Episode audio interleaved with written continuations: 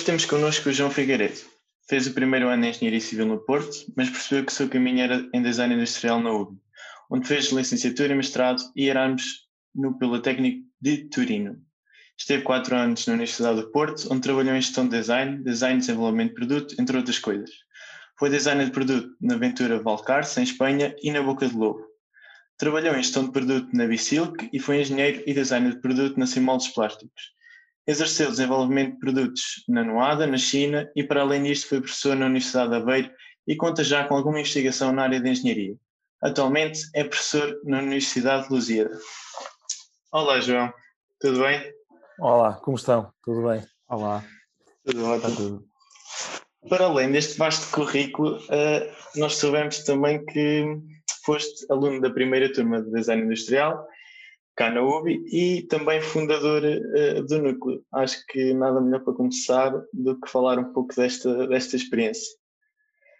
Ok, antes de mais agradeço o convite, é de facto muito prazeroso para mim estar aqui a falar um pouco da minha experiência tendo em conta o que já ouvi para trás, acho que uh, parece um excelente trabalho que vocês estão aqui a fazer. E eu, quando fui convidado para participar nesta conversa, não tive como dizer que não, porque hum, sinto que muito daquilo que o meu percurso profissional tem sido deve, em parte, à minha formação na UBI e àquilo que a UBI me foi dando, por isso eu tinha mesmo que partilhar esta minha, esta, esta minha visão da coisa convosco. Sobre a primeira pergunta, ou seja, ter sido eh, feito parte da primeira turma e a questão do núcleo, pronto, é logo um primeiro ponto. De facto, o núcleo foi fundado por mim e por mais alguns colegas meus, porque, como tu disseste, e bem, nós fomos da primeira turma, portanto não havia núcleo porque não havia estudantes antes de nós, que é mesmo assim. E havia núcleos de todos os outros cursos, não havia do nosso. E uma vez, eh, numa conversa na, na Faculdade de Engenharia, a Diana Silva, que foi a primeira presidente do núcleo, teve com a ideia de João, que nós podemos fazer um núcleo e temos de falar com o resto do pessoal, não sei o quê. Opa, eu ficava como. Se calhar ficavas tu como presidente, e assim, não, ficas tu, que acho que muito mais giro seres tu, a ideia é tua. Então ficas como tesoureiro, que é tipo o braço direito, é isso mesmo. E fiquei como tesoureiro, e então decidimos falar o núcleo, começámos a falar com o resto da malta, que basicamente era uma turma, éramos 20 e poucos, nem todos participaram muito e inicialmente cada um de nós dava um euro por mês para, para, o núcleo, para ajudar. Uh, e depois começámos assim a fazer algumas atividades. As primeiras atividades foram uns jantares e umas festas para a malta se divertir bastante. Primeira atividade mais a sério foi uma ida à experimento de design em 2005, seja organizada pelo núcleo, tratámos de tudo. Depois as pessoas pagaram a viagem do comboio, também foi uma viagem maravilhosa, e de comboio para, de, de, de, de Covilhã para Lisboa foi uma viagem muito, muito engraçada. Foi um dia maravilhoso esse, há muitas fotografias que foram tipo, a primeira atividade fora da UBI feita pelo núcleo UNEDIC, agora vocês estão aqui tão bem representados. E, e, pronto, e o que é que eu tenho a dizer mais sobre isso? Posso dizer que no primeiro ano acabámos um, com saldo positivo de 120 euros, por isso nunca ficámos a dever nada a ninguém. Agora Isso pensa. é bom. É espetacular. Isso é ótimo. Certíssimo. Uh, então, já agora, uma questão também que, que és pertinente. Uh, fizeste licenciatura e mestrado na UBI, certo? Sim. Uh, tu prosseguiste logo diretamente da licenciatura para o mestrado? Fizeste um ano de pausa ou assim? Pronto, uh, lá está. Isso é, é uma pergunta muito interessante a que estás a fazer e eu respondo muito diretamente. Eu fiz tudo seguido e, e voltaria a fazer naquelas circunstâncias. Noutras, se calhar, não teria feito. Porquê? Eu entrei em 2004, quando o curso abriu, ou seja, antes de nós não havia ninguém. E muitas das coisas que aconteceram nos anos seguintes foram por sugestão nossa, ou seja, houve planos curriculares que foram alterados, houve cadeiras que foram alteradas, mas depois houve uma coisa que não foi por sugestão nossa, que foi Bolonha. Bolonha apareceu quando nós estávamos a estudar, quando nós estávamos no segundo ano. Eu no terceiro ano fui de Erasmus e eu não sabia o que é que ia acontecer. Ou seja, e eu cheguei de Erasmus e disseram: Tu acabaste o curso. Eu acabei o curso, sim. Então, e as cadeiras? Sim, uh, a gente vai tratar disso porque houve cadeiras que foram alteradas, tu vais ter equivalências diretas, ou seja, as cadeiras que existem hoje não são as que eu tive, mas fizeram uma transferência porque houve cadeiras que foram eliminadas, porque eu passei de um curso de 4 anos para um curso de 3, mais 2, por assim dizer. E eu, obviamente, quando vim de Erasmus, não tinha planos para além de continuar a estudar. por isso não tive grande alternativa quando disseram que eu tinha terminado o curso. E também por outra coisa, é, em três anos, não só na minha circunstância, na minha circunstância então não fazia sentido nenhum parar, porque eu não, não, eu não entrei no terceiro ano com a mentalização que seria o meu último ano. Percebem o que eu estou a dizer? Sim. Eu achei que seria o meu terceiro ano, ainda por cima, fora, e depois vinha fazer o quarto ano à colher. As coisas não correram assim. Quando eu cheguei, não havia quarto ano para fazer. E a alternativa é ou ficava ou fazia mais dois. E eu fiz mais dois e na Covilhã. Ok. Então, e como é que foi o, os Erasmus? Como é que foi essa experiência? Como é que é o ensino de design eh, lá fora? Ora bem, hum, temos que ponderar aqui duas coisas. Eu, obviamente, que ia achar, eu ainda para mais, tendo vindo da UBI, um curso que estava a começar, eu tinha alguma, algum receio do que fosse encontrar. Porquê? Porque ia para um estabelecimento de ensino com uma tradição, ou seja, estamos a falar de, um, de uma universidade que dá design pela primeira vez, design industrial, no caso, para uma que dá design industrial desde sempre.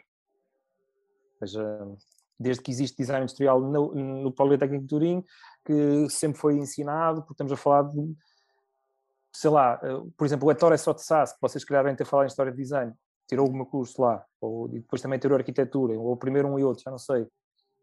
Toda a malta que fez aqueles trabalhos com a Olivetti, que se estuda em História de Design, estudaram Design no Politécnico de Turim, porque a Olivetti é uma empresa da região de Piemonte. Ou seja, o meu receio era esse, que era não estar ao, no patamar em que os outros estariam mas isso foi completamente dissipado logo nos primeiros tempos. Nós íamos muito bem preparados. Fui eu e a Ana Filipa Couvinhas, fomos dois para lá, um ano, íamos muito bem preparados. Ou seja, nós de facto, os nossos dois primeiros anos não ficaram a dever nada aos dois primeiros anos que estariam lá. Estamos a falar de uma universidade que ainda hoje está cotada como. Alguns cursos de engenharia eh, estão nos 10 melhores do mundo para se tirar, nomeadamente a aeronáutica e uma outra que eu não sei qual é, agora está-me a faltar. No último ranking, para o Turim, é para aí a 40 melhor universidade do mundo, ou seja, estamos a falar de uma universidade de referência no ensino da engenharia e do design na Europa. E nós estávamos preparados, bem preparados, pois já aqui a questão linguística que nós tivemos que afinar, ela mais do que eu, porque ela teve mais uh, aulas de italiano antes de ir para lá do que eu, mas eu depois fui afinando e tudo se fez. E foi uma excelente experiência. E aqui, e, e, acima de tudo, eu gosto de falar nisso porque é o estigma do Erasmus, porque há muito estigma do Erasmus de quem vai para fora e está ali um bocado a ver o que é que os outros fazem, não se intruma totalmente no curso, nem nos colegas. Nós ali éramos tratados como alunos italianos. Por isso, não havia como não fazer. Nós, para fazermos os exames, tínhamos que ter presença em aula, porque nós, antes de fazer cada exame, tínhamos que certificar que tínhamos participado nas aulas, tínhamos que imprimir um documento e esse documento é que nos permitia entrar no exame, senão não conseguimos sequer fazer o exame. Foi um ano mesmo muito interessante. Pá. E, depois, e foi quando eu comecei a perceber que o mundo era um bocadinho mais pequeno do que aquilo que eu achava que fosse, porque depois rapidamente estabeleci contactos que ainda hoje tenho, quer dizer, os meus melhores amigos uh, de, do meu ano de Erasmus são dois mexicanos, um de Guadalajara, outro de, de Monterrey, e falamos quase todas as semanas, com videochamadas, que eles também têm filhos pequenos e estamos sempre em contato. Foi um ano formidável. Uhum. Pessoalmente, mas também em termos profissionais, em tudo. Certo. Por acaso acho bastante interessante. Nunca pensei em fazer uma, uma carreira ou uma possibilidade de fazer Erasmus, mas, mas acho que era uma proposta extremamente engraçada e para quem tiver com essa ideia também é sempre uma, uma boa visão. E posso só acrescentar uma coisa? Sim, sim, sim, claro, claro. Hoje em dia, nós, uh, hoje em dia quando vamos a uma entrevista de emprego, há aquela, aquela pergunta sempre o que é que sabes fazer, o que é que não sabes fazer, ou seja, avaliam-se muito requisitos técnicos, as, as, as, eh, as, technical skills, mas cada vez mais são avaliadas as soft skills, este tipo de características que nós temos, não daquilo que fazemos, mas daquilo que fizemos paralelamente à nossa área profissional, que nos permitem ter uma visão diferente das coisas. E o Erasmus, bem feito, em sítios de referência, é muito bom para o currículo. Okay. Porque à partida tens que saber falar inglês, porque uma pessoa que vai de Erasmus está confrontada com muita gente de todo lado, ou seja, à partida vai aprender a língua onde esteve e o inglês, porque vai, contactar com muita gente de todos os lados. Ou seja, começas logo a ter mais relação com outras pessoas. E isso é muito valorizado, porque o mercado cada vez é mais global, ou seja, nós estamos a trabalhar, vocês podem estar a trabalhar na Covilhão Fundão e estão a trabalhar para, para a China ou para a Argentina ou para o Gabão, em África. Ou seja, o mercado é global. E nós termos uma proximidade com outras culturas e com outras pessoas é muito importante em, em contexto de entrevista. Ok, um bom conselho, de facto. Um, já agora, já que, que, que, comentaste em relação às entrevistas de emprego, um, quando acabaste a tua formação, começaste a enviar logo muitos currículos para várias empresas, restringiste só a Portugal, também mandaste para o estrangeiro. Como é que foi? Ora bem, eu, eu fiz as coisas assim um bocado por uh, é o gut feeling, foi por instinto. Porquê? Eu ainda antes de acabar o curso, ou seja, no meu último ano, uh, no quinto, ou seja, que é o segundo ano do, do mestrado, eu senti que vamos cá traduzir a coisa, eu precisava de dinheiro. Estão a ver? Porque eu sempre gostei de ser muito independente e eu precisava de dinheiro. E comecei logo a tentar mandar currículos ainda quando estudante. E surgiu uma proposta de emprego, ainda quando estudante. E aconteceu uma coisa que eu recomendo sempre nós termos cuidado, que é, nós muitas vezes vamos a uma entrevista e depois falamos com alguém que diz, é pá, eu conheço essa empresa, é o meu fornecedor. E isto aconteceu-me. Eh, falei com um amigo da família que disse: Olha, foi uma empresa, uma empresa em Aveiro, foi uma entrevista assim assim. Ah, é? É pá, o diretor dessa empresa é grande amigo meu. Eu vou-lhe ligar. Ah, mas eu não quero cá assim grandes. Uh, uh, grandes favores, isso, porque às vezes corre mal. Nós tentamos ajudar e às vezes só prejudicamos. Ah, não, isto é sem compromisso, é só para dizer que vai lá uma pessoa que eu conheço. E essa pessoa ligou ao diretor da empresa e disse: Olhem, vai. Ah, ou foi, que eu já tinha ido. Aquela pessoa que aí foi, João Figueiredo, hum, pá, é meu amigo, não sei o quê, não sei. Pá, a entrevista correu bem, pronto, ok. E contrataram um João Figueiredo, mas não era eu, era outro. Porque, curiosamente, houve dois, duas pessoas chamadas João Figueiredo que foram à mesma entrevista. Agora, eh, vamos cá ver. Isto para mim, eu não soube disto, soube disto muito mais tarde. Agora, vou-vos dizer uma coisa: quem ficou mal foi a empresa. Porque a empresa contratou uma pessoa, porque, ok, a entrevista tinha corrido bem, e depois, quando ouviu alguém a dizer que o João Figueiredo era amigo daquela pessoa, que era uma gente muito próxima, ou seja, no, obviamente que eu não vou estar aqui a revelar nomes nem nada disso, uhum. uh, não, não, não, não, faz sentido. Uhum. Gente muito próxima, se calhar ficaram condicionados por aquela entrevista e menos pelas outras. E a pessoa que foi contratada, não sei por que motivo, não cumpriu. E passado de três ou quatro meses, acho que talvez três meses, ou três ou seis, não sei se era contrato de três ou seis, o primeiro, que antes era assim, foi convidado a sair porque de facto não cumpriu. E o que é que me levou a pensar? Se calhar a entrevista não tinha sido tão boa assim. Mas para dar o jeito, uh, analisaram de uma forma um pouco diferente. Isto às vezes inverte-se. Ou seja, nós, por isso que eu digo sempre, o melhor mesmo é nós fazermos as coisas por nós e sem uh, cobrar nada a ninguém. Porque se correr mal, corre mal só para nós, e se correr bem, corre para, bem para nós e para os outros. Nunca metemos ninguém ao barulho. Isso aconteceu-me no primeiro ano porque aquilo foi tudo muito rápido, ou seja, eu fui à entrevista e de repente falei assim, caramba, isto se calhar ainda vai cair para mim, era o que impecável, que a empresa era mesmo muito interessante. Mas depois não aconteceu e eu depois tive uma proposta de trabalho que nada tinha a ver com design e eu estive a trabalhar. Ou seja, eu no meu último, no meu último ano tive, não foi muito tempo, mas tive quatro meses a trabalhar, mas um trabalho completamente diferenciado. Eu estava como num escritório de, estava como administrativo de uma empresa de distribuição de produtos energéticos isso para mim foi uma, uma lição tremenda. Eu já tinha feito aqueles trabalhos de verão que sempre fiz, de bares e restaurantes, sempre gostei disso para ter o meu dinheiro para ir aos festivais e esta coisa assim, mas trabalhar em conceito de empresa nunca tinha tido. E foi logo a primeira aprendizagem, que é estas pequenas quesilhas que existem, e depois já sempre aquele que ele tem ciúmes daquilo e daquilo. Comecei logo a ver a lógica de uma empresa, isso para mim foi fundamental. Comecei logo a ver como é que havia de fazer. Mas em paralelo, também no último ano, eu candidatei-me a um programa que foi o Novo Contacto, que é um programa, se vocês não sabem o que é, deviam saber, que é um programa que, de estágios internacionais que todos os anos envia entre 400 e 500 pessoas para o estrangeiro. É um programa organizado pelo AICEP e pelo Ministério da Economia. E foi por isso que aqui no meu currículo está o meu trabalho no, no Ventura Valcarce. Eu fui para Barcelona trabalhar ao abrigo do programa Novo Contacto. O que é que me aconteceu? Eu candidatei-me ainda no meu último ano, Mas como eu ainda estava a estudar, eu fiz todas as provas e fui dado como selecionado. Ou seja, eu, eu nos, aquilo fazes uma bateria de testes psicotécnicos e eu passei nos testes psicotécnicos.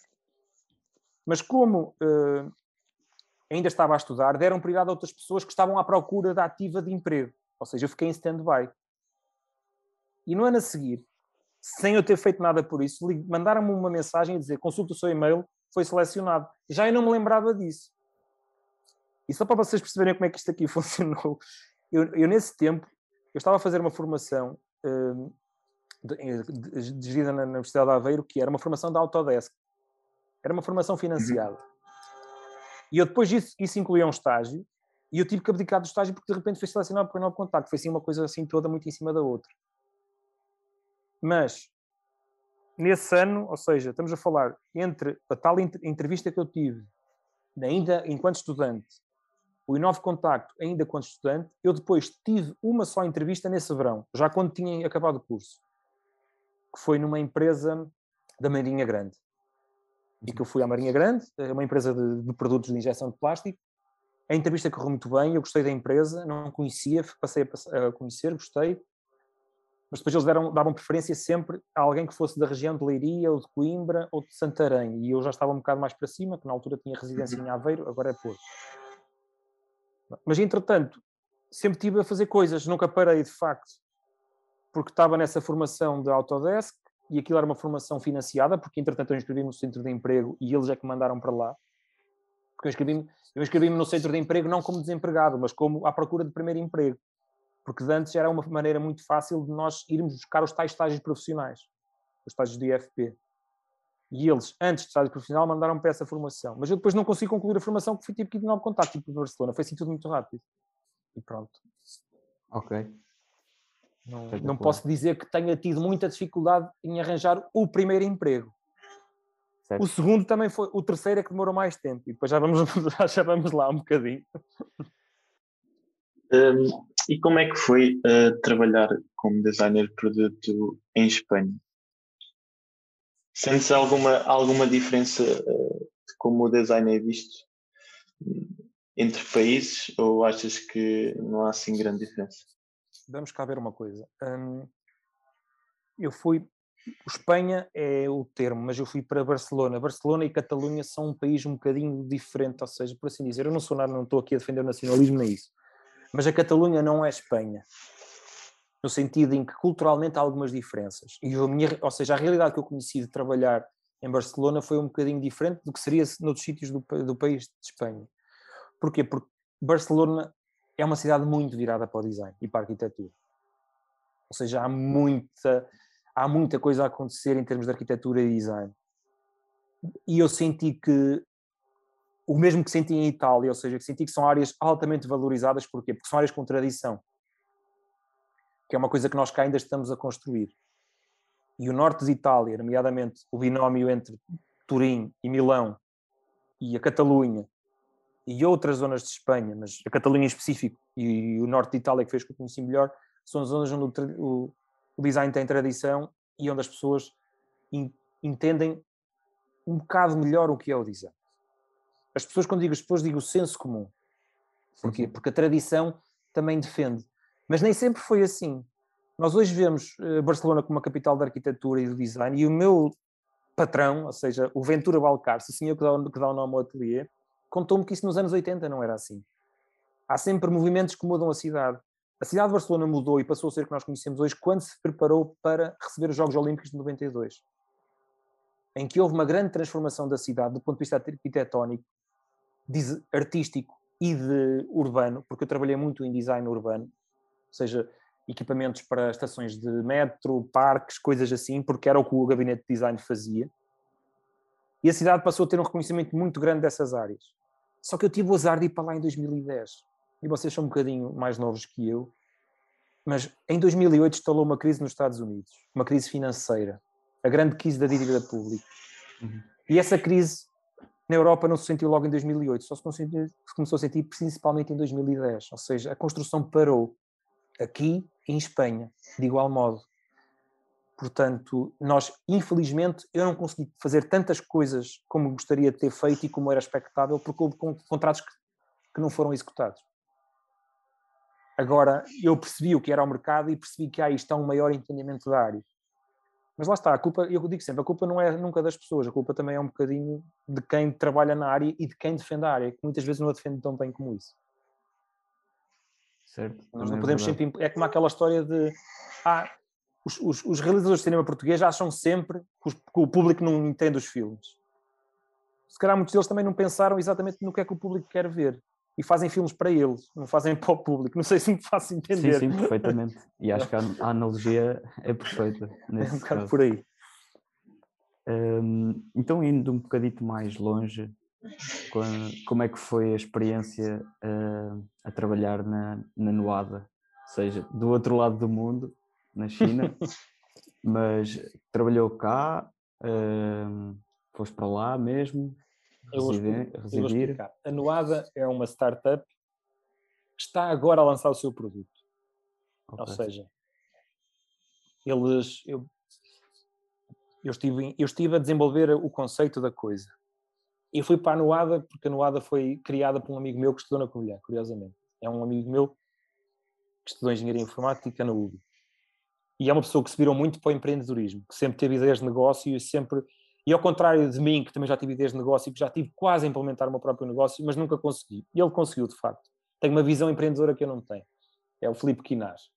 E é de facto uma pessoa com esta visão e, e não tem medo de arriscar. Eu tenho mais algum medo de arriscar. E ele arriscou com a Noada e depois foi selecionado por este investidor que tem sede, aliás, tem sede económica nos Estados Unidos, mas depois tem uma sede técnica em Shenzhen, na China.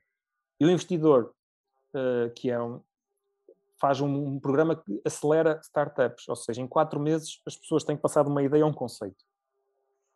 E digo pessoas porque nós fomos todos para lá, tipo, entre 10 a 15 empresas, não lembro muito bem, cada um levou uma apresentação de 3 ou 4. E nós ali tínhamos que ir cumprindo as coisas para fazer da ideia ao conceito. E foi uma experiência interessantíssima porque fomos trabalhar para um ambiente completamente diferente, conhecemos gente de todo o mundo, porque aquilo é, é uma escolha global.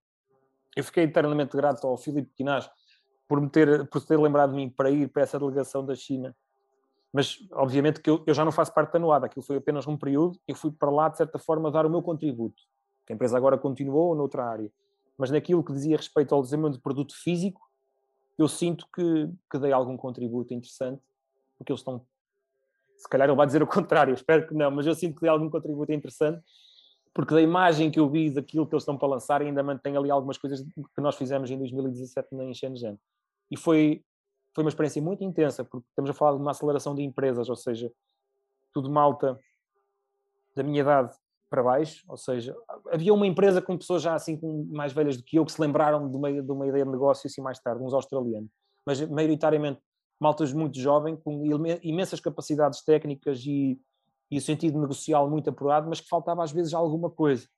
E essa alguma coisa é dada pela aceleração lá, que dá elementos de desenvolvimento de produto, de prototipagem, de programação, de PCBs, de desenho disso, e tínhamos ali tudo à nossa maneira, porque de facto aquilo é fábrica do mundo. Ou seja, não há, por exemplo, estou aqui a falar-vos num computador, que não vou dizer a marca, mas tem uma maçã desenhada. Eu, eu sei que ele foi uh, montado lá. E vocês, o que estão a falar, também foi montado em Shenzhen. Vos garanto. Porque é tudo montado lá. É de facto a fábrica do mundo. Muito bem. Um, já agora uma pergunta, se calhar um pouco fora do, do normal ou fora do comum. Um, já, já vimos, já, já deu para reparar que tiveste uma vida durante a tua juventude e mesmo agora continuas a ter uma vida bastante atarefada, sempre ocupada. Ainda um, sou jovem. Sim, sim, sim. Claro, não, claro. não, digas que foi durante a minha juventude. Não, e ainda agora também. Ah, ok. um, como é que é, como é que fazes para, no fundo, para gerir toda essa agitação? Uh, Tens alguma, algum método para organizar o tempo, para não entrar, se calhar, em stress ou em demasiado stress por causa de, serem, de haver muita coisa para fazer ao mesmo tempo? É um bocadinho mais pessoal agora. Não, não mas é uma, uma, uma pergunta interessante. Ora bem, como vocês uh, adiante, eu neste momento eu tenho, eu, eu, tenho dois empregos neste momento, ou seja, uh, e depois tenho um terceiro emprego que é a família, que, que eu me entrego mesmo muito a isso. E foi um emprego, eu, esse para mim é o mais importante de todos. Eu fui pai há um ano e um mês e não há, foi o melhor projeto que eu fiz na minha vida, vos garanto. Uh, não há, não há nada melhor do que isso, do que tudo o que eu fiz para trás, não há nada melhor do que a paternidade e tudo. Ou seja, estou, descobri uma pessoa diferente através dessa experiência. Mas depois também tenho muita coisa para fazer para além da família. Uh, e aliás, e a vida familiar que eu tenho é alimentada pelo resto. Nós temos que entender uma coisa. Há muita gente que vive para trabalhar. Eu não, eu trabalho para viver. Ou seja, eu gosto muito de trabalhar, mas também gosto muito de viver e de colher o fruto do meu trabalho. E é de poder fazer as minhas coisas quando não estou a trabalhar. Isso é, para mim é mesmo muito importante. Agora, a questão da organização do tempo e do stress. Uh, o stress está lá sempre. Temos que entender isto. O stress está lá sempre. Quando nós começarmos a, sentir que não estamos em stress ou que estamos demasiado confortáveis, é porque temos que fazer outra coisa. Temos que entender isso. Uh, há, um, há um autor que diz que quando nós no nosso trabalho já sentimos que fizemos tudo e que tudo o que está a fazer está ao nosso controle, é porque temos que mudar de trabalho. Que é quando eu entro demasiado na zona de conforto, tenho que dar o salto. E não precisa ser mudar uma, muitas vezes até pode ser dentro da empresa onde nós estamos. Temos que mudar alguma uhum. coisa. Uh, agora eu tenho essa. Isto tem a ver com, com a minha personalidade, ou seja, eu, eu, não sou, eu não sou acomodado, nunca fui. E eu não critico quem seja, porque se calhar as pessoas que são mais acomodadas do que eu, se calhar têm mais tempo para fazer outras coisas. Mas eu também olho às vezes e digo que eles têm mais tempo para nada, porque não fazem mais nada do que eu tenha feito. São um bocado mais desorganizados. E a questão é essa, é nós tentarmos ser eficientes e organizar o nosso tempo. E quando é para trabalhar, é quando é para trabalhar. Quando é para levar divertir-me a sério, é para me divertir a sério. E não posso é estar a condicionar uma coisa pela outra. É tentar separar as coisas.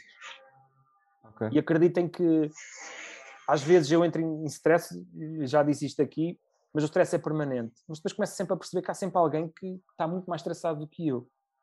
Porque tem mais, problemas muito mais difíceis para resolver do que os meus tenho naquele momento.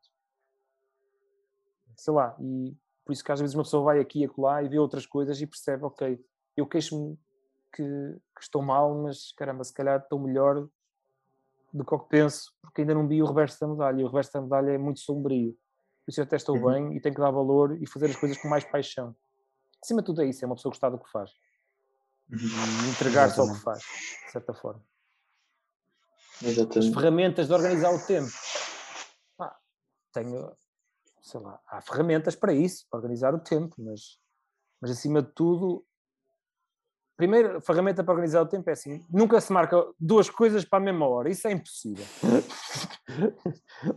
Vocês têm que aprender a fazer isso, porque se marcar duas coisas para a mesma hora corre mal, é porque são altamente desorganizados.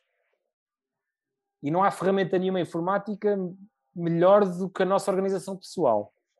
E é nós estabelecermos os nossos objetivos diários, semanais ou a duas semanas, conforme tínhamos que fazer. Depois, mediante isso, sabemos, ok, eu daqui, entre hoje e amanhã tenho que fazer isto, por isso aquilo, como é só para fazer até sexta-feira, não preciso começar nem hoje nem amanhã, começo só depois de acabar isto. Não vou só fazer aquilo que tenho para entregar na sexta-feira, porque é mais fixe ou é mais interessante. Porque depois vou andar a estressar porque tenho o resto para fazer e está atrasado. Não, eu tenho que fazer as coisas de uma forma sequencial. Quando eu começo a misturar tudo é que já tenho um problema para resolver. Porque há coisas que têm mesmo que ser. Nós, nós temos que ter paixão e gosto no que fazemos, mas nós nem sempre vamos fazer as coisas que gostamos. Uhum. Às vezes vamos fazer coisas que não gostamos tanto. Mas quando tem que ser, tem que ser. É assim. Uhum. Exatamente. Okay. Muito obrigado. Um, atualmente és professora uh, e sempre, desde, desde que começaste a estudar, sempre quiseste ser professora ou, ou esse gosto apareceu depois?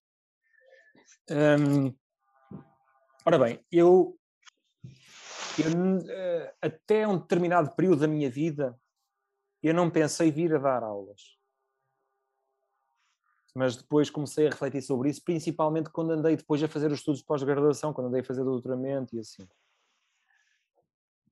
nessa, fase é que eu comecei a perceber que tinha alguma apetência para isso. Porquê? Porque eu andava a fazer um trabalho de investigação associado à minha tese de doutoramento e fui convidado para dar uma ou outra aula, ou seja, não dar aulas, mas numa aula de colegas meus da Universidade do Porto, ir apresentar os meus resultados do meu trabalho ou trabalhos com alunos, que também fiz muito enquanto estava na investigação, e percebi que tinha alguma vontade em comunicar. E era interessante, quando as pessoas colocavam dúvidas, habitualmente, ou seja, as pessoas criavam alguma empatia comigo na, na, na forma em como eu transmitia as minhas respostas, ou seja, não era tipo eu falo e vocês ouvem, não, havia ali alguma interação. E eu senti-me confortável. E depois comecei a perceber assim, ah, se calhar até podia e pronto, dar assim aulas. E depois surgiu um concurso que eu vi no jornal, ou seja, por acaso, para a Universidade de Aveiro, sempre no regime de convidado, ou seja, para além do meu trabalho, dar uma outra aula durante os semestres, e eu concorri. Concorri ao concurso, não sabia o que esperar. Posso-vos dizer que isto já eu tinha na altura. Isto é curioso, nós às vezes vemos a, a reação das pessoas. Eu fui à Universidade de Aveiro entregar o meu currículo e eu ia com um polo com umas calças de ganga, ou seja, eu passava facilmente por aluno. Na altura tinha 30, 30 anos, ou 29, não sei. Eu passava facilmente por aluno. E eu entrei na secretaria e tipo, e as pessoas estavam assim atarefadas e fizeram aquela cara de se, pronto, este aqui vem pagar as propinas ou uma coisa qualquer. Uh, e quando eu disse que ia entregar o currículo para o concurso de professores, ah, sim, desculpe, tipo, mudou logo o registro, estão a perceber? Ou seja, eh, porque, porque obviamente eu senti mesmo, eu, posso estar redondamente enganado, atenção, mas eu senti que quando eu entrei achavam que eu era mais um aluno. Quando eu disse para o que era, a coisa mudou logo e fui tratado de outra maneira. E eu, pá, fiquei assim, caramba, é a nossa mania portuguesa de avaliar as pessoas pelo que elas parecem. É uma, uma maneira muito portuguesa. É. E, e se nós formos aos Estados Unidos, há professores universitários que, que andam de calções e e havaianas. Não são havaianas, é pior que havaianas, que são umas chinelas que só os americanos usam, são muito pior que havaianas. E eles andam assim, quer dizer, e são indivíduos do MIT, que é a melhor universidade do mundo, de acordo com o ranking que saiu ontem. Portanto, caramba. Uh, mas nós, esta coisa muito do senhor doutor e do senhor professor é uma coisa muito portuguesa e avaliamos muito as pessoas que elas parecem. Mas eu concorri ao concurso e, de facto, entreguei o currículo e o currículo chamou a atenção e, e chamaram-me para a entrevista e no mesmo dia em que fui à entrevista, ligaram-me a dizer que se eu quisesse, de facto, podia ficar com aquelas cadeiras. E comecei a dar. E tive quatro anos na Universidade de Aveiro. E agora estou na Universidade de Lusíada, em Famalicão. Curiosamente, a dar coisas diferentes. Nunca a mesma coisa. Só para... Eu na Universidade de Aveiro dei aulas a design de produto. Não à licenciatura, mas no TESP, que é um curso técnico superior que agora existe uh, nas, universidades, nas, nas escolas politécnicas então, são cursos de dois anos, ou seja, um curso de dois anos com estágio obrigatório. São cursos não com conferentes de grau académico. E eu dei design de produto, dei ao curso superior técnico, curso superior técnico de, de, teste, de design de produto, uh, segundo ano, exatamente. Dei projeto, disciplina de projeto, de design de produto e uma disciplina de, ligada à prototipagem. No meu caso, ficando com o módulo de impressão 3D, tudo o que diga respeito à impressão 3D e, e, produção aditiva, as várias tecnologias existentes no laboratório. Agora na Lusíada, que é uma coisa que começou apenas este ano, ou seja, só está a dar na Lusíada aulas desde janeiro, é o, é o segundo semestre, dou aulas de engenharia, de, dou aulas de desenho técnico, a engenharia mecânica e a engenharia em gestão industrial, e dou aulas de modelação 3D a, engenharia mecânica segundo ano uhum. em paralelo com a minha principal atividade profissional, que não é, que não é esta neste momento. Segundo a tua experiência, eh, como é ser professor? Ou como é que vês os teus alunos? Quais são as principais, entre aspas, falhas que eles têm? O que é que achas que nós, alunos, os teus alunos, eh, deviam dar mais atenção? Olhar com outros olhos? Ora bem, isso é uma boa pergunta, mas uh, eu, eu, confesso que não vou ter uma resposta muito direta para ti. Porque hum, é difícil avaliar isso. Ou seja, há uma coisa que eu sinto, e aí, e aí eu. Aí eu. Lá está, é uma diferença que é mesmo nota-se que é uma geração diferente da minha. Ainda que eu esteja mais próximo da idade dos meus alunos do que, do que estou da idade dos meus pais, ou seja, eu em regra sou 15 anos mais velho que os meus alunos. E sou quase 30 anos mais, mais novo que os meus pais. Mas há aqui uma lógica que é uma lógica digital, ou seja, em que eu, eu que me sinto mais próximo dos meus pais do que dos meus alunos, porquê? Eu entrei Uh, ou seja, eu fui estudante, eu comparo muito com o meu tempo enquanto estudante. Eu fui, eu fui tempo num estudante em, fui, tempo, eu fui estudante num tempo em que nós tínhamos menos acesso a todo este novo universo digital. Ou seja, e as distrações inerentes a este universo eram menores, ou seja, não, existia, não havia, não, tipo, não havia Facebook ainda, não havia Instagram, não nada disso. E hoje em dia é muito difícil, e eu não digo que seja só das pessoas mais novas, estou a falar dos meus alunos, porque é em geral, ou seja, nós temos tanta solicitação de tanta coisa, em tanto lado ao mesmo tempo, nós estamos a receber e-mails e WhatsApps e, e um comentário de uma fotografia. Né? Há uma dificuldade muito grande das pessoas estarem atentas, é o que eu sinto. Não sei se me, consigo, não sei se me faço entender. Sim, sim, sim. sim, sim. Uh, e agora há uma lógica diferente, e eu vivenciei isto de duas maneiras. Eu já fui professor na era uh, de antes havia o AC e o AC, e agora é o AC que é o antes do Covid e o depois do Covid, estão a perceber? E eu fui professor do antes do Covid de aulas presenciais, e agora sou professor de aulas pelo Microsoft Teams. E, e acredito eu que as solicitações sejam ainda maiores, há muita coisa a acontecer, e as pessoas estão em casa, e a, a dificuldade que eu sinto é em captar o interesse total dos alunos e se no presencial, pá, eu até conseguia agarrar a, a turma, porque pá, tinha técnicas, uh, começava a falar de coisas que não tinham muito a ver, porque quando via que as pessoas estavam distraídas, estava sempre a tirar os telemóveis das mãos, é que é verdade, sempre. Mas é que eu tirava mesmo. E depois ficavam muito indignados comigo, e depois, ah, mas não tirou aquilo, mas era, faz parte. Agora, com estas aulas online, uh, acredito eu que as pessoas estão em casa, estão no conforto, e há cada vez mais solicitações, o outro amigo também está em casa e que não sabe que ele tem aula e diz alguma coisa. A minha dificuldade é sempre a mesma, é ter as pessoas durante um maior período de tempo concentradas. Porque de resto, é assim, eu acho que há aqui uma coisa que é igual. Quem quer aprender, continua a interessar-se. Agora, quando havia menos solicitações, aquelas pessoas que estavam menos, menos atentas como não tinham mais nada que ouvir, ouviam o que estava a, estava a ser dito na aula.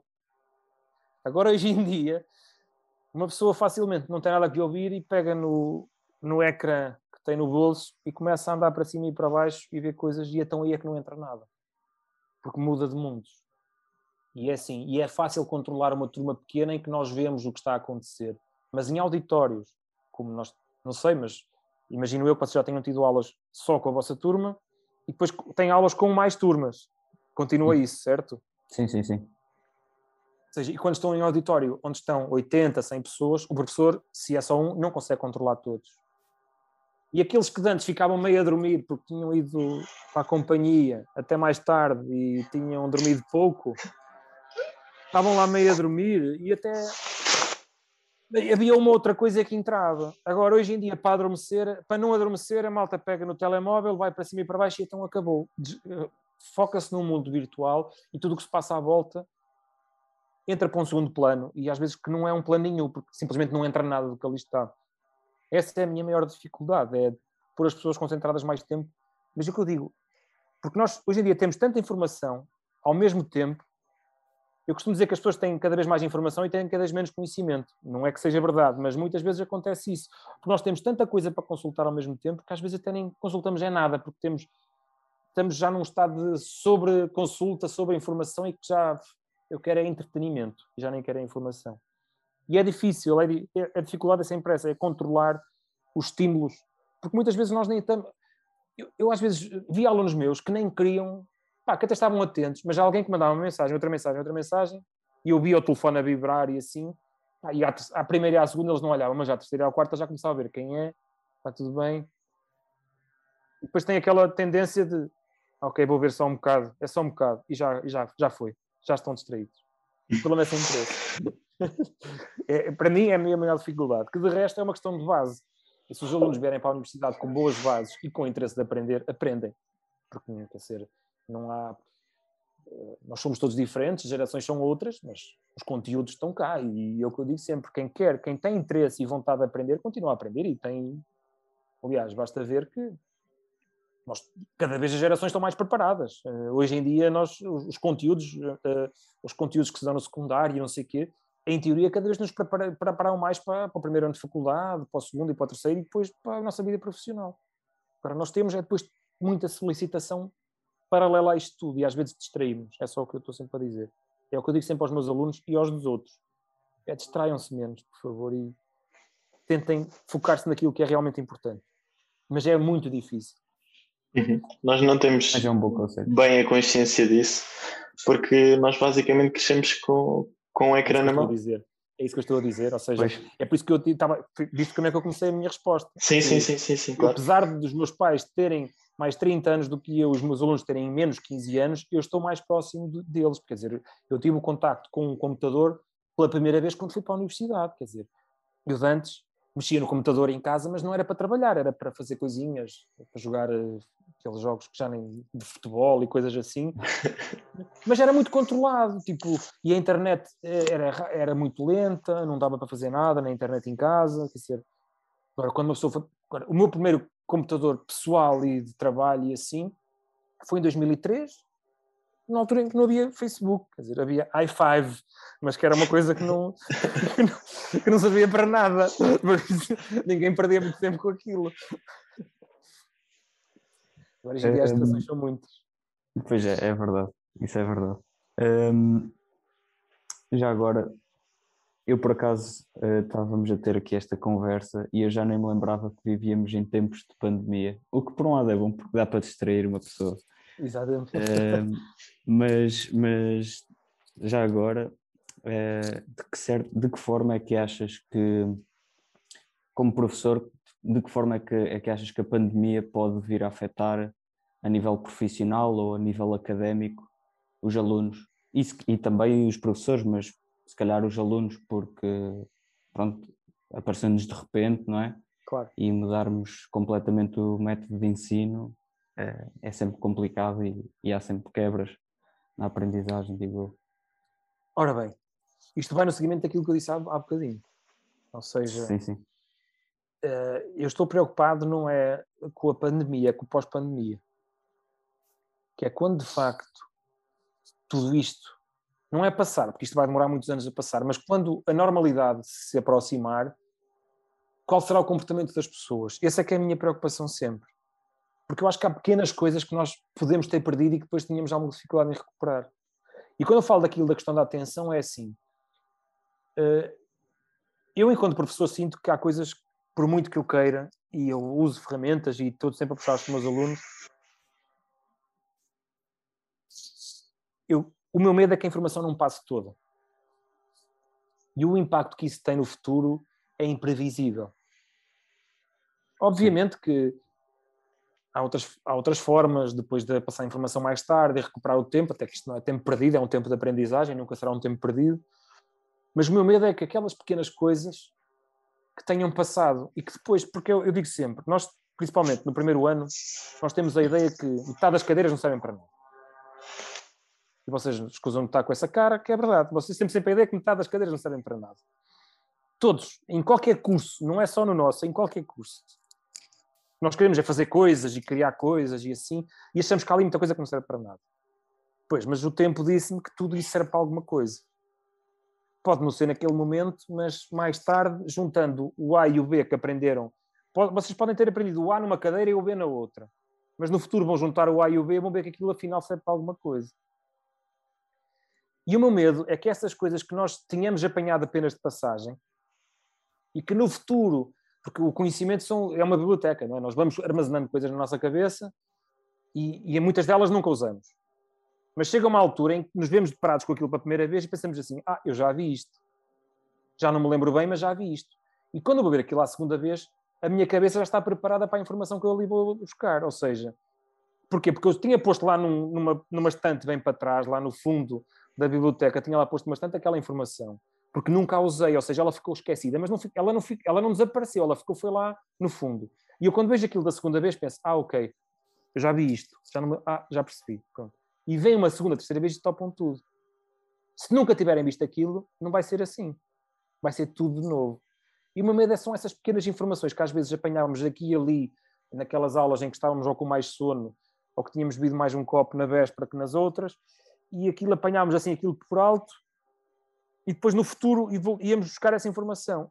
E agora, como estamos numa lógica de, de pandémica, em que é muito difícil às vezes conteúdos passarem, esse tipo de microinformação é quase como aquelas mensagens subliminares do filme, que uma pessoa vê 10 vezes uma garrafa de Coca-Cola num filme, depois chega ao fim do filme vai ver uma Coca-Cola sem saber porquê.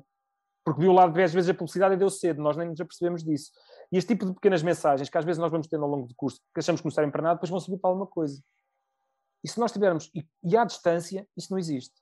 Porque nós não vemos as coisas. Nós ouvimos, estamos a olhar para um ecrã, podemos não estar a partilhar o ecrã, podemos não estar a partilhar a câmara, ou seja, podemos estar meio a, de, de, de, dormir e assim, depois é uma confusão. E uma medo é que, eu digo, o meu receio é sempre, gostou de dizer que não esteja a entrar na cabeça dos meus alunos. Esse é sempre o meu receio. E tenho medo que eles depois no futuro sejam confrontados com alguma coisa que está lá dentro deles e que eles não saibam como usar. Uhum. E dou-vos um exemplo que é uma disciplina muito, muito específica, que é a disciplina de desenho técnico, que é transversal a qualquer área projetual, seja design, engenharia, arquitetura, é transversal. Depois muda aqui algumas coisas, mas o grosso é transversal. E é muito difícil essa disciplina em específico dá-la em desenho em, em, em aula de, de remoto. Porque há coisas que eu não sei se os meus alunos estão a fazer conforme me dizem ou não porque eu não estou a ver o que eles estão a fazer. Eles podem partilhar ou não, porque eu não estou em casa deles. E até podem partilhar uma coisa que não foi feita por eles. Às tantas já nem sei. E fico, fico completamente baralhado. Pois. E, e depois já há pequenas coisas que é assim. Então, eles depois começam a fazer uma cotagem e às tantas estão a cotar elementos não funcionais só porque sim, porque se esqueceram que eu tinha falado daquilo. Que primeiro cota-se os funcionais e depois cota-se os outros. Porque se calhar os outros, com os funcionais já não é preciso cotar que é uma coisa básica, mas depois pode ser o suficiente para ter um desenho elegível e redundante. Depois pode ser o suficiente para quem receber aquilo para produzir a peça não a consiga produzir, porque não tem lá aquilo direitinho. Estamos a dar um exemplo, não estou a dizer que isto tenha acontecido, sim, sim, sim. estão a entender? Mas às vezes o meu medo é sempre nas pequenas coisas, porque no grosso passa tudo à mesma. Agora, as pequenas coisas que mais tarde podem ser usadas é que podem não passar. E o meu receio é sempre esse que é que tipo de alunos é que eu vou ter quando as aulas presenciais retomarem? Vão ter alunos que aprenderam alguma coisa do que eu disse até agora? Ou vão ter alunos que vão chegar lá e ah, agora sim isto é sério, porque andaram a desvalorizar tudo o que se teve até então?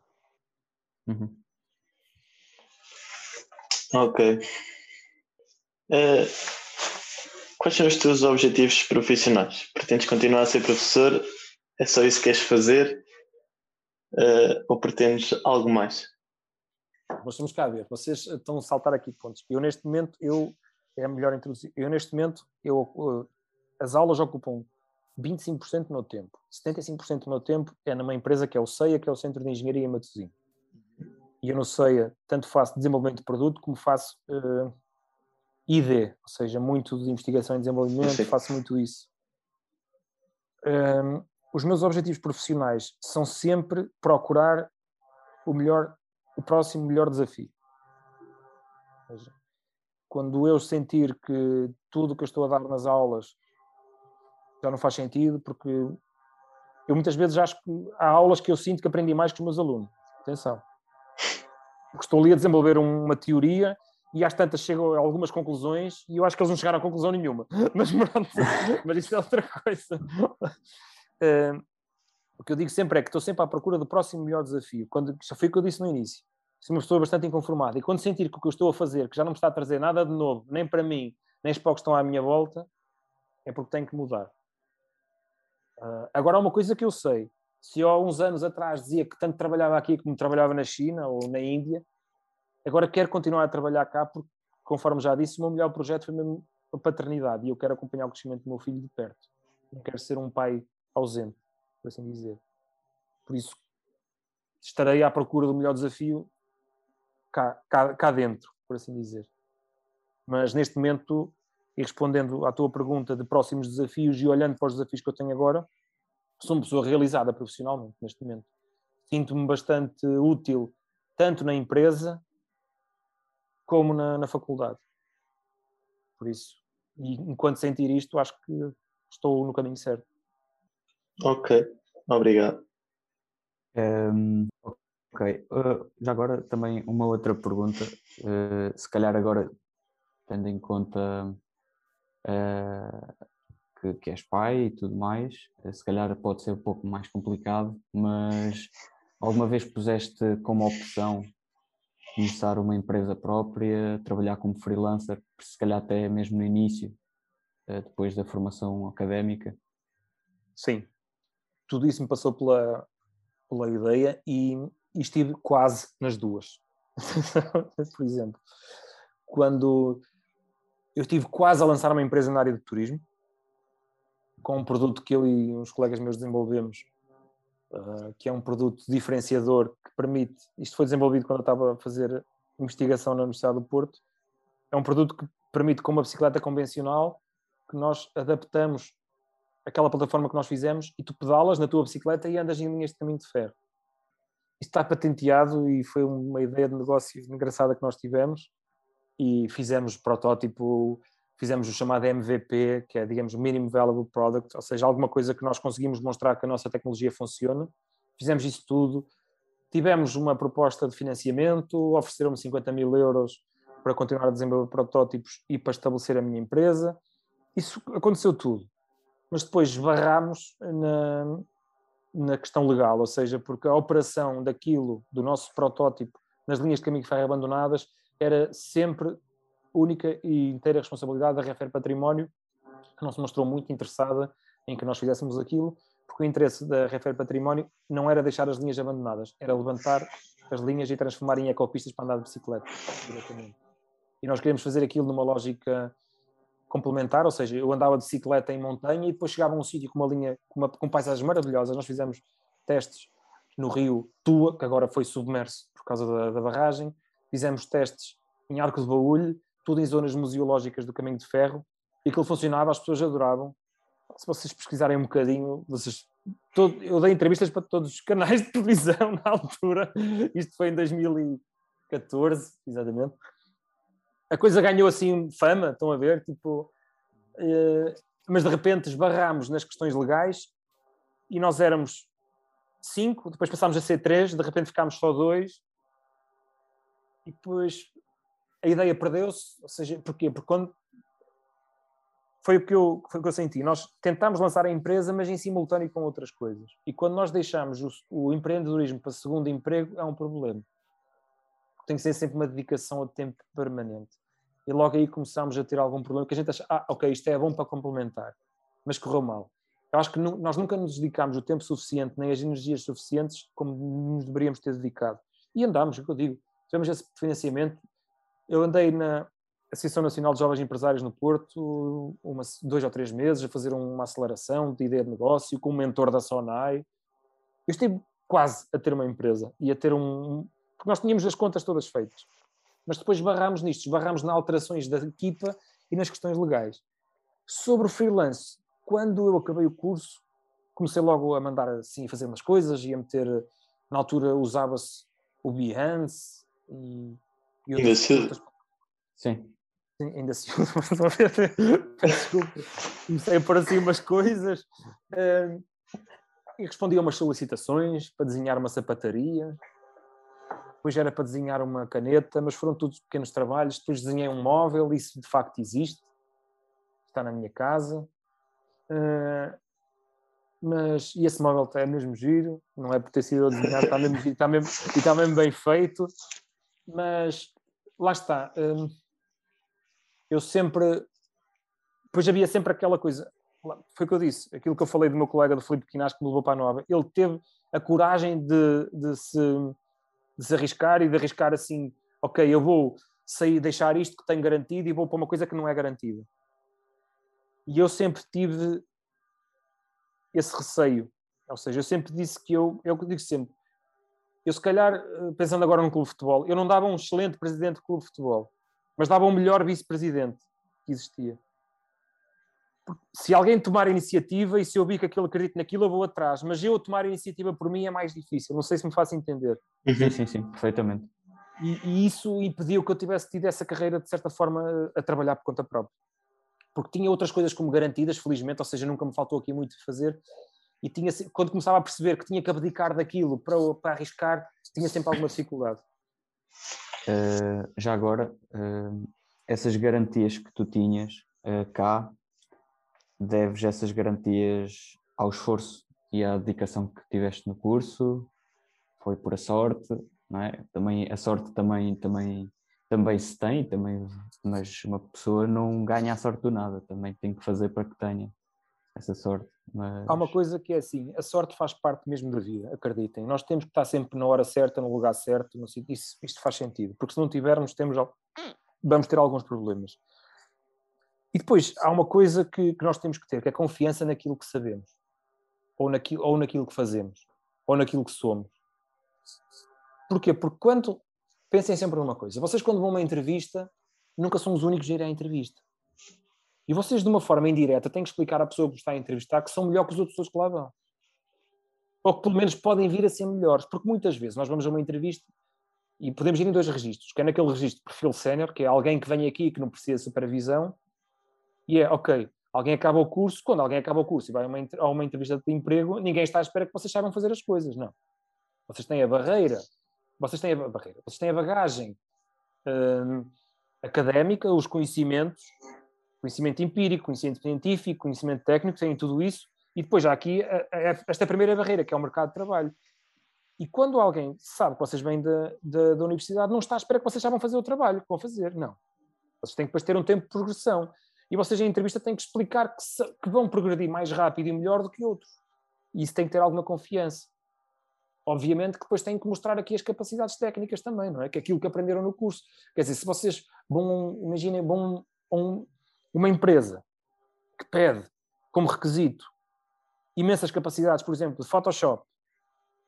Se vocês não souberem nada de Photoshop, têm um problema, se calhar mais vale não estar a, a candidatar-se àquilo. Agora, se vocês forem uma empresa que diz assim, pá, valorizam-se conhecimentos da área de modulação 3D, é muito importante que vocês cheguem lá e digam assim, eu desenho 3D. E qual é o software primordial? qualquer um. Como assim? Eu desenho bem, portanto eu sei adaptar-me aos outros. Eu desenho bem num, mas se me derem outro, pá, eu rapidamente aprendo a modular com o outro. Porque isso é importante, vocês aprendem um e depois chegam às empresas e vão ter outros muitas vezes. E é importante que tenham essa destreza, ou seja, não é desenhar... O desenhar bem em 3D não é desenhar bem em 3D no Rhinoceros ou no, no SolidWorks, não, é desenhar bem em 3D em conceito geral, porque depois podem chegar lá e ter que usar outro software. Mas se desenharem bem num, vão desenhar bem nos outros. Porque há comandos que uhum. mudam, mas o princípio é o mesmo. Ou seja, vocês têm que provar isso quando confrontados com, com, essas, com essas solicitações, porque muitas vezes o que vos vão perguntar é se vocês estão à vontade, se são pessoas responsáveis, se vão chegar a horas ao emprego, se não vão criar problemas, porque isso é importante. Acreditem ou não, isso é mesmo muito importante. O resto aprende-se. Agora, vocês, enquanto com perfil júnior, acima de tudo, vocês têm que mostrar que são responsáveis. E isso é uma coisa que, ok, à partida, alguém que tem boas notas, que fez isto, fez aquilo, fez o curso no tempo certo, à partida é uma pessoa responsável. Chega lá um indivíduo que demorou 15 anos a acabar o curso e fez tudo com 10, você vai pensar, então porquê é que fez tudo com 10 e 15 anos? Ah, uh, porque calhou. Não, agora seja assim, fiz o curso com 10 porque eu andei a trabalhar este ao mesmo tempo. Aí é logo muda tudo. Dia este indivíduo é duplamente responsável. Por isso é que eu digo, a questão aqui, a sorte faz parte, mas acima de tudo nós temos que ter uh, confiança naquilo que sabemos e fazemos e saber demonstrar essa confiança. A comunicação é mesmo muito importante. Vocês têm que estar mesmo à vontade em conversar com as pessoas, porque é assim, vocês quando forem a uma entrevista, vocês podem lá chegar com um excelente portfólio, pá, mesmo bem feito, pá, com conceitos interessantes, bonito, com fácil de ler. Se vocês não souberem explicar, o indivíduo começa lá a folhear aquilo para trás e para a frente e vocês dizem com a cabeça, sim, foi eu que fiz, mas não explicam mais nada. Este, este gajo não, não bate bem, quer dizer, se é para estar aqui calado, não sei se é uma pessoa indicada para a minha empresa. Agora, há outras empresas em que se calhar faz sentido. É uma questão que vocês têm que analisar. Agora, se vocês, quando se sentem confortáveis com aquilo que são e com o vosso passado, têm mais, estão mais perto de sucesso. So mas acredita, a sorte. E a sorte é uma coisa que se procura. É, é, no futebol, ah, teve sorte, marcou aos 90 minutos. Pois, mas se ele aos 90 minutos estivesse a jogar à defesa, não tinha uhum. marcado golo. Exatamente. estava lá em cima a meter as bolas na área a ver se o golo aparecia. Agora, vocês, não, vocês, não podem estar, vocês nunca podem estar aí à espera uh, que venham ter convosco. Eles têm que se mexer, de facto. E isso é uma coisa que muita gente não está habituada. Pá, mexer-se, ter, uh, serem ativos uh, quando quiserem fazer alguma coisa, quando, quando acabarem o curso e quiserem trabalhar, fazerem uma busca ativa de trabalho, não é registarem-se nas plataformas e esperarem que alguém olhe para vocês. Isso não vai acontecer. Ok. Uhum. Digo-vos mais, muitas vezes é mais fácil arranjar um trabalho sem resposta a anúncio do que com resposta a anúncio. Isto está documentado. Uhum. Porque quando alguém abre um anúncio, procura-se design de produto, está à espera que chovam 300 e-mails. 150 são pessoas que nem sabem o que aquilo é, respondem automaticamente. Então depois alguém dos recursos humanos vai fazer a triagem. Ah, 150 uh, nem, responderam isto erradamente. Depois dos 150, ok, estes sabem o que é, mas não têm o perfil para isso. Então, mais 50 para fora. Depois há outros 50 que não cumprem um requisito. Só ficam para aí 10 para ir à entrevista uns 6 ou 7. Mesmo assim dá muito trabalho. Agora, quando vocês mandam um currículo ou um portfólio ou fazem um contacto daquele da vossa rede de conhecimentos, dizem, é pá, eu gostava de ir trabalhar para aquela empresa. Então porquê? Porque identifico, mas não sei o quê. Conheces alguém assim? Ah, então leva o meu currículo aos recursos humanos. Isso às vezes aparece logo. Porquê? Porque a empresa não está à procura de trabalho, porque muitas vezes isso dá trabalho procurar alguém para para lá trabalhar, mas alguém aparece disposto a vir trabalhar para lá, assim, é pá, se calhar até fazia sentido este gajo vir para aqui agora. A gente não tinha pensado nisso, mas calhar estamos aqui com falta de pessoal. Vamos ver o que é. Isto já me aconteceu. Uhum. Isto já me aconteceu. Ok. Muito obrigado. Olha, acho que chegamos ao fim. E Já, não... pá, estava a correr tão bem. é verdade. Podemos marcar outra conversa numa próxima, quem sabe? Claro que sim. E pode ser que até presencialmente. Sim, ah, será ótimo. excelente. Será ótimo. Eu, não... atenção, para mim era um prazer enorme voltar à Covilhã, que eu já não vou à Covilhã há muitos, muitos anos. Quem sabe, um dia. É, um, em, nome de, em nome do Nedi, muito obrigado por todos estes conselhos. Eh, foi um prazer estar aqui a falar contigo. Eu é que agradeço o convite eu é que vos agradeço e, acima de tudo, fico muito satisfeito de ver que o NEDI ainda existe, porque até o nome foi dado por nós, que é um nome óbvio, mas depois até fica bem. Que a gente chegou-lhe a pensar, no, no, chegámos a pensar no NODI. Era que era para ser a brincadeira com o boneco, era, chegámos a pensar com o NODI era núcleo e organização do design industrial. Agora que era para ficar em Nodi. Mas depois, ah, vamos fazer como aos outros. E fica Nedi. Pronto, foi assim. Hum. E fica, fica, fico fica muito satisfeito, fico muito, fica mesmo no ouvido. E fico muito satisfeito por, por ver que o Nedi ainda existe e ativo, é acima de tudo. Porque existir uhum. sem atividade não conta. Assim, dá mesmo muito prazer. Muito obrigado. Mesmo. Uh, muito obrigado. Música